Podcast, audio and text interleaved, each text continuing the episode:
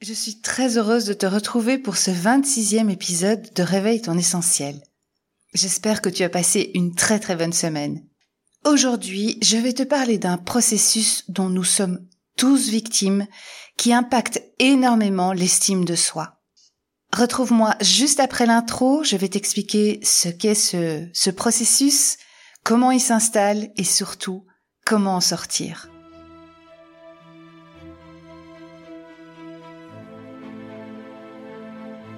Bienvenue sur Réveille ton essentiel, le podcast qui s'adresse à toi si tu as envie de réinventer ta vie en osant exprimer ton unicité et ton authenticité à travers une spiritualité consciente et quotidienne.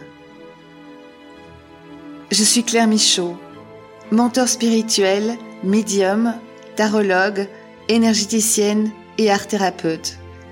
À travers mon podcast, je te partage des conseils, des réflexions, des expériences, des clés pour t'aider à te connecter à ton intuition, pour t'aider à être à l'écoute de ton âme et à aller vers ta liberté, celle d'être toi en toute confiance. Je te souhaite un très bon épisode.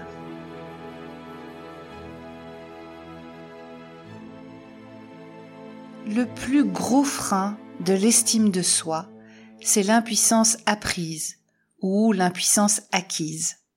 En fait, c'est un processus qui décrit une construction mentale dans laquelle une personne, après avoir vécu plein d'expériences négatives ou des événements qu'elle ne contrôle pas, va commencer à se voir comme une personne impuissante.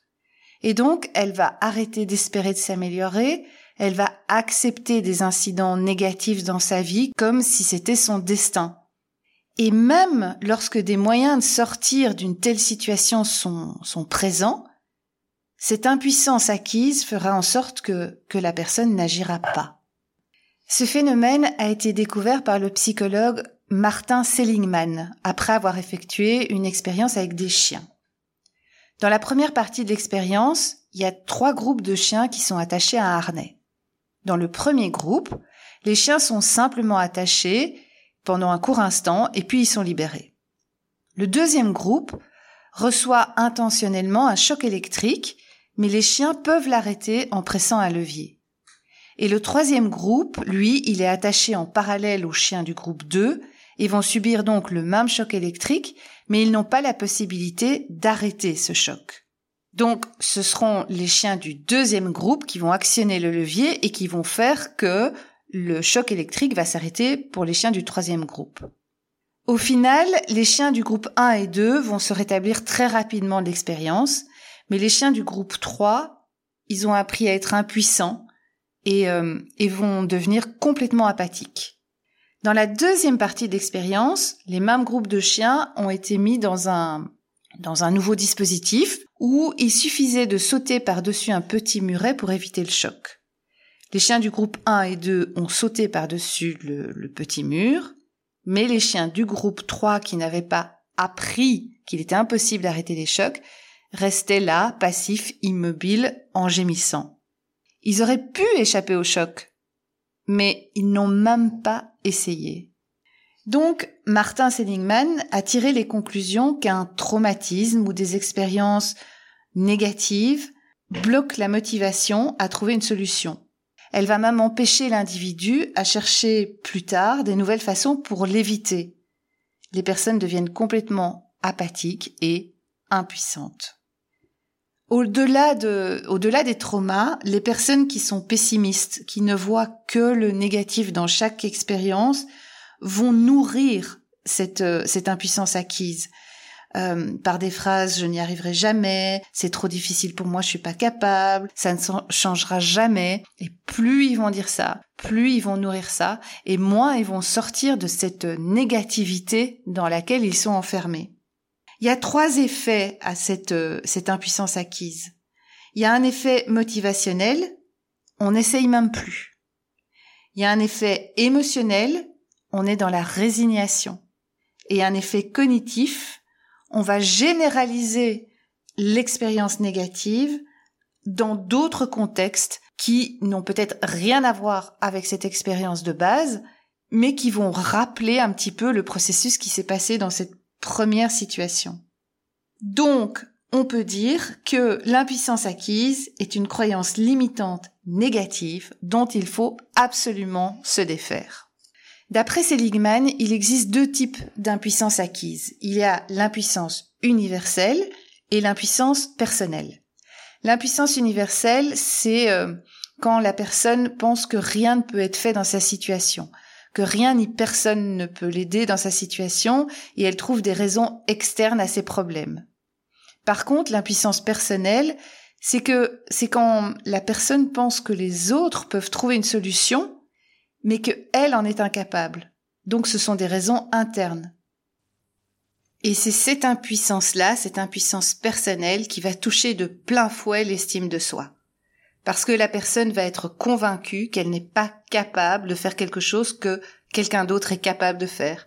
Elle va se sentir nulle, elle va se sous-estimer, et elle va rentrer dans un dans un cercle vicieux de de mésestime d'elle-même, de de manque de confiance en elle, etc., etc. L'impuissance universelle, on l'a bien bien vécu en, en, 2020 pendant pendant deux ans. On la vit avec ce qui se passe dans le monde. Ça ne vient pas toucher l'estime de soi. Ça va générer d'autres émotions, mais pas celle-là. Et j'en reparlerai sûrement plus tard dans dans un autre épisode. Nous avons tous été victimes de ce phénomène. Alors pas toujours avec la même intensité, mais il n'y a pas une seule personne qui n'a pas de croyance limitante qui vient par exemple de son enfance. Si on t'a dit que t'étais nul en maths quand t'étais petit, eh ben, aujourd'hui t'es encore persuadé d'être nul en maths. Alors que peut-être pas. Mais ton cerveau s'est dit, ok, moi je suis nul en maths, donc je vais même pas essayer de comprendre. Si dans ton enfance, dès que tu voulais faire quelque chose d'un peu difficile pour toi, tu entendais oh mais attention c'est dangereux fais très attention tu vas te faire mal. Ou euh, non non attends je vais le faire ce sera mieux fait. Ce sont des messages qui sont encore là dans ton cerveau parce que ce sont des messages c'est tu n'es pas capable de le faire ou si tu le fais tu vas te faire mal. Et donc il y a beaucoup de chances pour qu'aujourd'hui t'aies peur du changement t'aies peur de faire autrement t'aies peur de de l'inconnu parce que tu te sens pas capable de faire face à ça. Si à l'école, par exemple, euh, tu as un examen, tu as la bonne réponse, mais t'as pas suivi le processus qu'il fallait suivre, qu'on t'a appris. Mais la réponse est bonne. Mais qu'on te retire des points pour ça. Et que si chaque fois t'essayes de réfléchir par toi-même d'une manière différente que, que ce qui est appris, et que t'as des mauvais points où, où, on te on te dit que c'est pas comme ça qu'il faut faire alors que la réponse est bonne, mais tu vas perdre confiance dans, tes capacités euh, créatives et tu vas adhérer à une norme qui ne te convient peut-être pas. Et ça te poursuit pendant toute ta vie si à un moment donné tu n'en prends pas conscience. Si depuis ta plus tendre enfance, tu entends Ah oh, mais euh, dans la famille, on n'a jamais de chance en affaires ou euh, oh bah de toute façon dans la famille on on est tous en surpoids euh, ou euh, oh ben tous les hommes de de la famille ont toujours été infidèles. Mais ça va te marquer. Ça va te te mettre dans une impuissance totale et tu vas croire que c'est comme ça et que toi aussi tu vas vivre ça. Même si ça te convient pas, tu vas, tu vas pas aller voir ce qui vibre à l'intérieur de toi. Si tu as entendu pendant toute ton enfance, toute ton adolescence, il faut travailler fort pour avoir un bon travail, pour être quelqu'un de bien et quelqu'un de, de, de respecté, eh ben tu vas travailler non-stop parce que dans ta tête, il va falloir travailler très très fort. Et ça peut te conduire au burn-out. Juste parce que tu es persuadé qu'il faut travailler dur, il faut travailler fort pour être quelqu'un de bien. Donc tu vas même pas prendre de pause. Tu vas même pas prendre le temps de t'arrêter. Non, il faut travailler dur. Enfin, ça peut être plein, plein de croyances qu'on a entendues dans notre enfance, qui viennent de nos parents, euh, à l'école. Et c'est toutes des croyances comme ça auxquelles on a adhéré parce que, ben parce qu'on nous le disait. Et quand on est enfant, on n'a pas cette capacité de de raisonner et de dire stop, attends, euh, ce qu'on me raconte là, est-ce que c'est vrai, est-ce que c'est pas vrai? On l'accepte comme acquis, mais ça peut être très pernicieux pour la suite. Parce que si aujourd'hui tu es persuadé que tu n'auras jamais de chance en amour, ben tu n'auras jamais de chance en amour. Parce que tu vas attirer à toi des, des, des mecs qui te qui te qui te respectent pas ou euh, qui sont pas euh, qui sont pas fidèles etc euh, etc vu que vu que c'est ce que tu vibres en fait ça peut être vraiment des choses parfois très subtiles si un enfant est, difficile et que ses parents lui disent oh mais qu'est-ce qu'on va faire de toi? T'es insupportable L'enfant, il va dire OK, je suis insupportable et on ne sait pas quoi faire de moi. Il va rentrer vraiment dans un cercle vicieux. L'impuissance acquise, elle peut être aussi provoquée suite à un, traumatisme, un événement euh, vécu d'une manière traumatique. Alors quand on est enfant, euh, perdre son doudou, par exemple, ça peut, ça peut être traumatique. Même si adulte, tu te dis oui, mais enfin bon, c'est pas grave. Pour un enfant, c'est la fin du monde. Et ça peut vraiment le traumatiser parce qu'il est dans une impuissance complète. Et si en plus il se fait engueuler en disant oui et tu perds tout, tu fais jamais attention à tes affaires, t'es toujours distrait, eh ben voilà, hop, ça y est, bah je suis quelqu'un de distrait, je suis pas capable de faire attention à mes affaires. Euh. Et je suis sûre que que pendant que je suis en train de d'expliquer tout ça, tu dois forcément te rappeler des choses qu'on disait dans ton enfance des choses euh, euh, qu'on a on n'a même pas pensé à discuter. Qu'on a on s'est dit ok on valide et c'est comme ça. Alors que il y a moyen d'en sortir. Mais je vais y revenir plus tard l'impuissance acquise peut aussi s'installer quand on est adulte toujours suite à un événement traumatique euh, mais ça peut aussi être suite à un échec je rappelle que un échec n'est qu'un essai qui n'a pas réussi, mais dans notre société, un échec, c'est mal vu. Et donc, plus tu fais d'échecs, enfin, plus tu crois échouer, plus tu vas te décourager, et pour finir, tu vas même plus essayer. Alors que la réussite est peut-être juste après ton prochain essai. Mais toi, tu dis, bah non, ça sert à rien, euh, c'est pas pour moi, je suis pas capable, etc., etc et donc tu fais plus rien. Je pourrais encore te donner plein plein d'exemples, mais je pense que t'as as compris le truc. La bonne nouvelle, c'est qu'on peut sortir de ça. Vu que l'impuissance acquise est une construction mentale, une croyance limitante, on peut tout à fait déconstruire, débloquer ça et reprendre le plein pouvoir de sa vie. Il y a dix étapes à franchir pour sortir de ça. Dans cet épisode, je vais te donner les deux premières et puis je te donnerai les suivantes dans les épisodes prochains pour que ce soit pas trop long. La première étape, c'est de prendre conscience de ton problème. Donc comme je le disais, l'impuissance acquise vient très très souvent de l'enfance. Donc prends le temps de te poser et de repenser à ce qu'on t'a dit, à des événements difficiles que tu as vécus ou que les générations avant toi ont vécu il y a souvent des choses qui se reproduisent de génération en génération. C'est important de faire le point sur tes expériences passées parce que ça va te permettre d'identifier l'origine en fait de la perception que tu as de ta vie. Et ce qui est très très efficace, c'est de le faire par écrit. Vu que c'est un processus qu'on va déconstruire étape par étape, je te conseille d'acheter un, un carnet, rien que pour ça. Et, euh, et la première étape, tu vas réfléchir à tout ce que ce qu'on t'a dit, euh, toutes les vérités qui ne viennent pas vraiment de toi en fait. Et tu notes, tu listes. Ça va te prendre du temps, ça va peut-être pas toujours être facile, ça va peut-être aussi te mettre en colère, mais sache une chose, c'est que tes parents ont fait du mieux qu'ils pouvaient.